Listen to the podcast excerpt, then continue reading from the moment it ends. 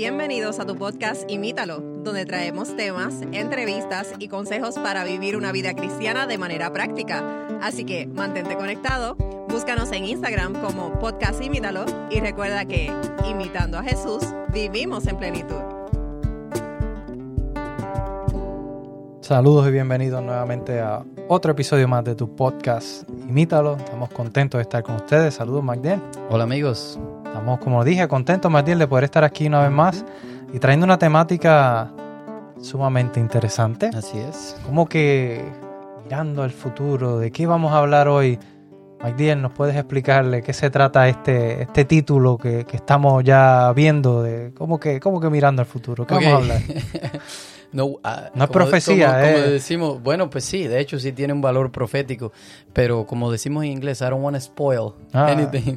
No quiero eh, Adelantarnos. ser adelantarme, pero quiero decirle, vamos a estar hablando del libro de Crónicas. Y todo el mundo dice, Eso es del "Oh". pasado. Pero el libro de Crónicas es un libro, Matthew, que a veces nos resulta tan aburrido. Y a mí me ha pasado. Y a mí me gusta leer la Biblia, pero cada vez que yo vo- voy leyendo y llegaba al libro de Crónicas, decía, oh no, aquí Quizá me saltaba el libro. si hacemos un, un quiz eh, ¿Cuántos virtual. lo han leído? ¿Cuántos lo han leído? ¿Cuántos recuerdan de qué trata el libro de Crónicas? Probablemente es el libro que más, más brincamos. Con... Pero, no, y probablemente sepan, bueno, es de nombre. Y como es de Ajá. nombre. Y ese es el punto, que el libro de Crónicas es mucha genealogía, muchos nombres raros para nosotros hoy. Ahí, bueno, quizás mucha gente los busca para buscar nombre para sus hijos.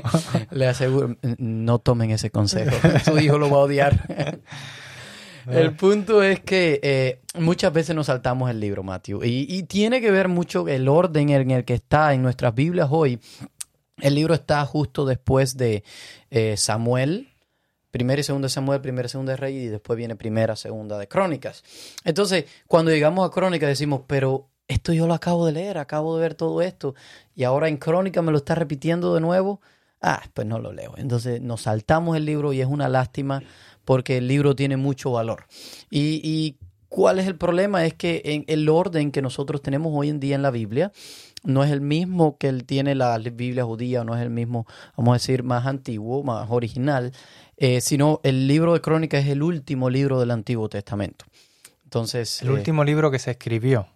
no solo que se escribió, en la Biblia también, que, no- bueno, ahora no estoy seguro si es el último que se escribió exactamente, pero sí, si no es el último es ahí al final. Pero no solo eso, la tradición judía pone, y en las Biblias judías, el libro está al final. Es decir, vamos a imaginarnos, ahora está Jesús aquí abriendo la Biblia, o el rollo. Era los ¿ah? Los rollos. El rollo de crónicas era el último rollo. Mm, Ese era el orden, ¿ok? Entonces, eh, al verlo así, pues ya, ah, bueno, pues es como, lo vemos entonces como un resumen, un recuento eh, de todo lo que, eh, la historia del pueblo de Israel. Y es curioso que comienza con la palabra Adán. Ahí comienza y va contando todo hasta pues el exilio, ¿no? De Babilonia. Y, y- y lo interesante es que para el autor, dicho sea de paso, no sabemos exactamente quién es la tradición, cree que fue eh, Esdras, no estamos seguros de eso, pero eh, vamos a llamarlo el autor. Él eh, es un tiempo después, un par de siglos después de, del exilio, del regreso del exilio de Babilonia. Ya el templo y la ciudad de Jerusalén ha sido reconstruido. Pero como sabemos de los libros de Esdras y Nehemías, que ya se habían escrito, las cosas no iban bien.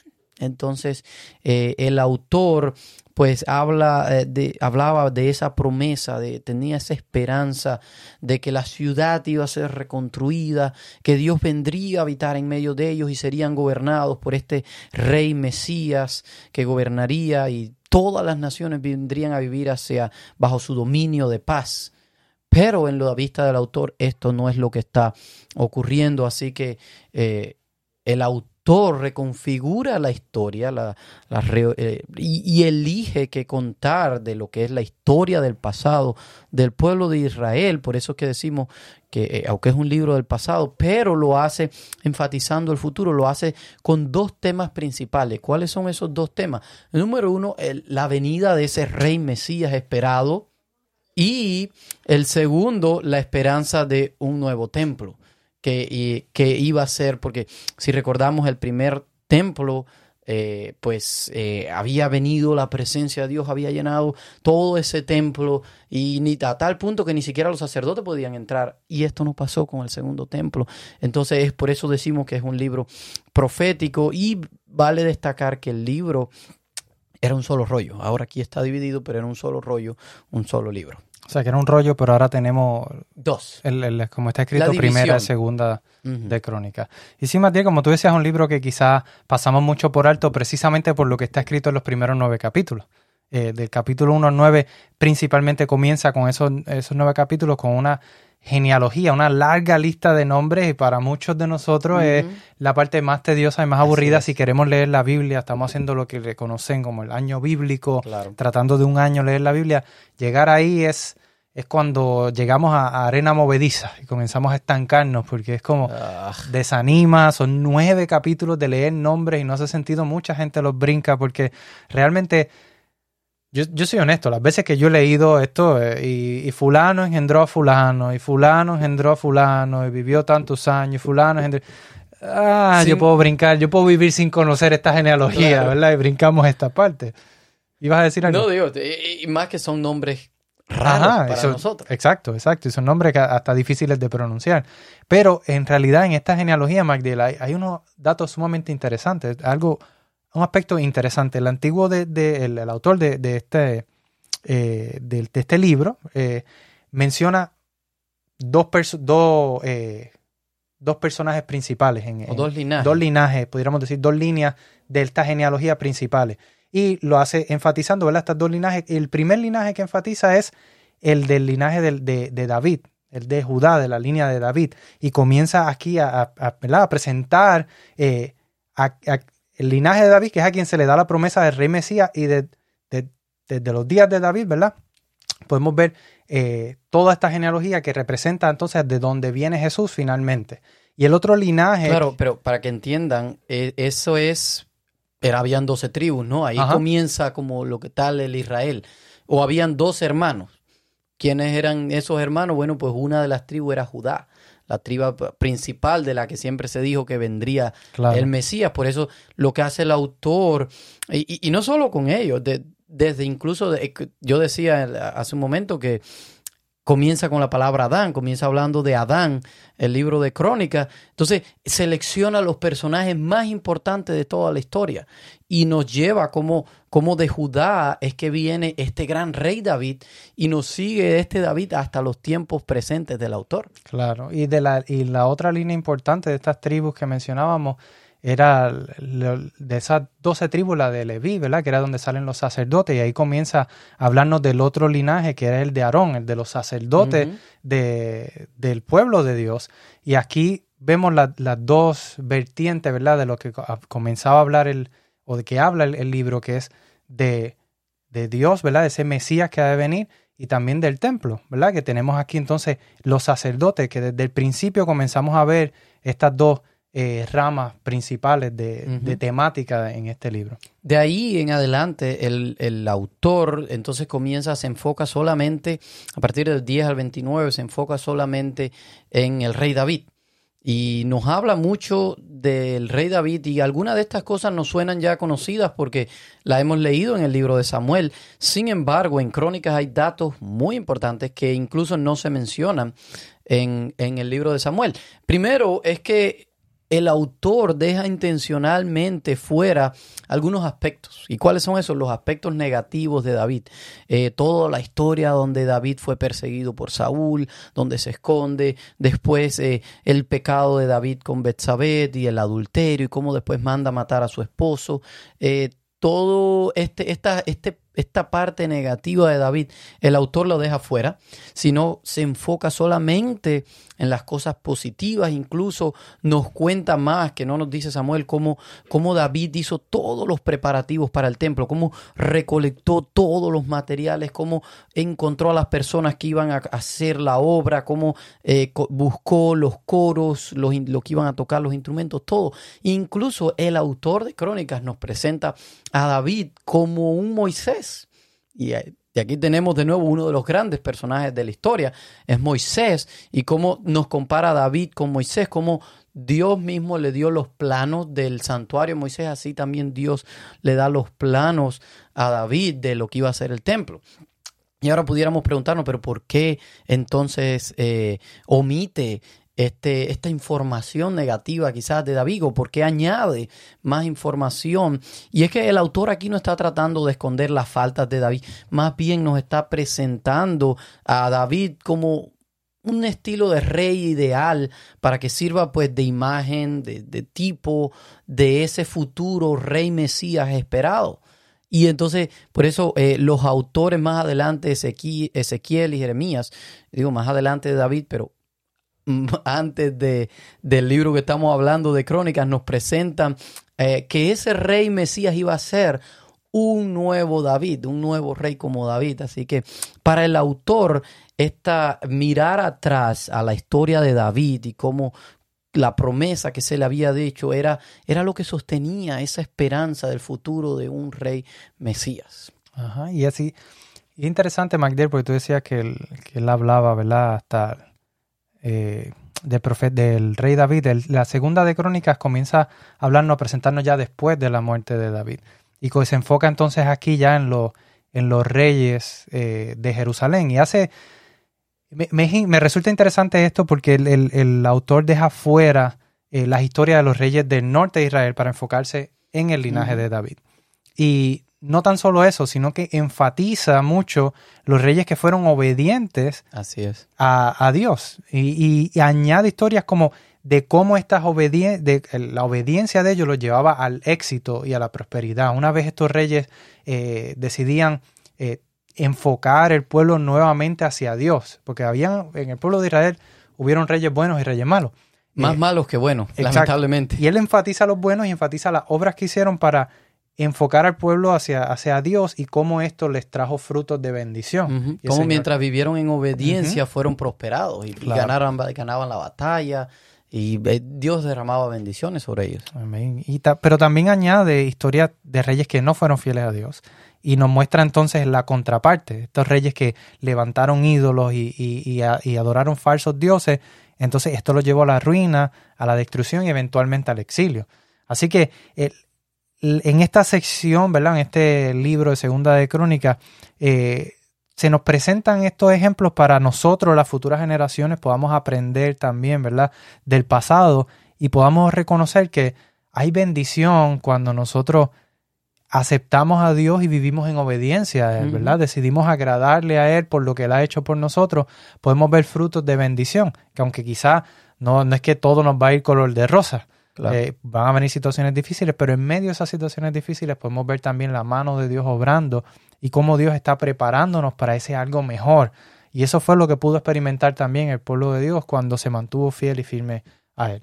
Así es, y Matthew, el libro concluye eh, de una manera bien única, interesante, y, y estas son las palabras con las que termina. Los voy a leer, segunda de Crónicas 36, 23, dice, así dice Ciro, rey de Persia, el Señor, el Dios de los cielos, me ha dado todos los reinos de la tierra y me ha designado para que yo le edifique una casa en Jerusalén, que está en Judá. Quien de entre vosotros sea de su pueblo, el Señor su Dios sea con él y suba. Fin. Y suba. Y suba, ya, fin. o sea, nos da como entender como que está incompleto y suba y ya. Y, ¿Suba a dónde? Bueno, ¿Y qué? ¿Y qué va a pasar? Y, y, lo más curioso de todo esto es que yo les decía al principio que el libro fue escrito después del regreso del exilio y después de la reconstrucción del templo y de la ciudad. Entonces, eh, el regreso ya ocurrió, pero desde el punto de vista del autor, ese cumplimiento profético del cual eh, habla él, pareciera que todavía no se ha cumplido. Pareciera que sus esperanzas no, no se había cumplido con estos eventos de regresar como tal del exilio. Así que eh, pareciera que por eso que nos da un final incompleto, pero lo que nos muestra es que el autor tiene una esperanza de un regreso todavía del exilio. Eh, que todavía la condición previa al exilio sigue estando en ellos, donde en este regreso finalmente el Mesías vendría, habitaría con ellos y reconstruiría o sería una nueva forma del templo que restauraría nuevamente a su pueblo. Y, hablando de esto del exilio, nosotros tenemos un episodio precisamente donde hablamos después, qué ocurre después del, del exilio, que lo pueden ir y escuchar. Pero el llamado, Mateo, que nos hace el libro de Crónica es que al mirar la historia, al mirar el pasado, al mirar cuán fiel ha sido Dios, podemos estar seguros sobre el futuro. Podemos mirar hacia adelante que si buscamos de Dios, que si nos aferramos de su mano, sometemos nuestra vida a Él, eh, por ende vamos a vivir en obediencia y eso va a traer buenos resultados para nosotros. Y hay, hay una frase que siempre me ha llamado la atención y dice, no tenemos nada que temerle al futuro a menos que olvidemos la manera en que Dios nos ha guiado en el pasado. Así que eh, en medio de un mundo tan convulso, en medio de tantas situaciones difíciles, en medio de donde todavía estamos en el exilio, no hemos logrado quizás como humanidad salir de, ese punto y regresar a, la Canaán. Eh, Dios nos llama a vivir, a mirar hacia el futuro con esperanza, como lo hizo el autor, porque la esperanza está precisamente basada en que ese rey Mesías ya vino una vez, habitó entre nosotros y quiere volver a llevarnos a habitar con nosotros, así que no tenemos nada que temerle al futuro, así que eh, podemos vivir en paz, Mateo, podemos vivir en paz. Y yo creo que es importante, MacDiel, para poder eh, vivir esta experiencia, tenemos que reconocer a Dios en nuestras vidas. Ver lo que Él ha hecho por nosotros en el pasado, por nuestros antepasados cómo Él ha obrado, abrir nuestros ojos espirituales y darnos cuenta de que día a día Dios nos está ayudando. y a menos que olvidemos esto, que, que estas bendiciones que Dios nos ha dado, miren, no hay nada que temer al futuro. El Señor promete, en Mateo capítulo 6 nos habla maravillosamente cómo no debemos de temer y basta cada día su propio afán porque el Señor cuida de nosotros, así como cuida de las aves, así como cuida eh, de, de, las flores del campo, que dice que no sea ni, ni, ni, ni Salomón con toda su gloria se vistió como ella, ¿cuánto más de nosotros? Yo creo que es importante estudiar estas historias, Magdiel, reconocer y ver lo que sucedió en el pasado, porque es el mismo Dios que nos sigue guiando. El mismo Dios que quiere para nosotros lo mejor y quiere eh, guiarnos, protegernos, bendecirnos, pero aún en medio de la dificultad, del exilio, de la necesidad, Él está con nosotros y Él promete algo mejor para nosotros muy pronto. Y yo creo que esa es nuestra esperanza y debemos de, de aferrarnos a ella. Así es. Así que vamos a orar, Magdiel, y pedirle a Dios que nos ayude en este, en este caminar con Él. Oramos. Padre Señor, te damos gracias porque vez tras vez nos muestras en tu palabra, a través de toda la Biblia, cuán grande y maravilloso tú eres. Nos muestras cuánto amor tienes, cuánta esperanza eh, podemos tener en ti porque tú quieres algo mejor para nosotros, quieres restaurar nuestras vidas, sacarnos eh, de una inmundicia espiritual en la que nos encontramos, donde todo es prioridad menos tú, Señor. Ayúdanos, Padre, a ver más allá de lo que está frente a nosotros y reconocer que tú tienes un plan más maravilloso para nosotros. A confiar viendo cómo tú nos has guiado en el pasado, cómo has guiado a nuestros antepasados, cómo podemos ver a través de la Biblia y de muchas otras maneras cómo tú nos has cuidado, protegido y guiado, Señor. Y ayúdanos a confiar en eso y no temer hacia el futuro, reconociendo que tú estás con nosotros. Ayúdanos, Padre, a aceptarte y a reconocerte siempre en nuestras vidas para que podamos vivir en este gozo, en esta alegría de poder tenerte con nosotros y tener esa paz y esa tranquilidad de que tú siempre estás a nuestro lado. Te suplicamos esto, Señor, en el nombre de Jesús. Amén. Bien, amigos, esperamos que este episodio haya podido ser de bendición, que hayan aprendido algo. Les invitamos a que lo compartan, ¿verdad? Y que se mantengan conectados porque continuamos, MacDill, trayendo más temáticas que nos ayuden, ¿verdad? A ver de manera práctica estos conceptos en nuestras vidas. Así, que les esperamos. Hasta la próxima. Gracias por escucharnos. Envíanos tus preguntas y o sugerencias a través de Instagram a podcastimítalo o por correo electrónico a imítalo.wpssda.org.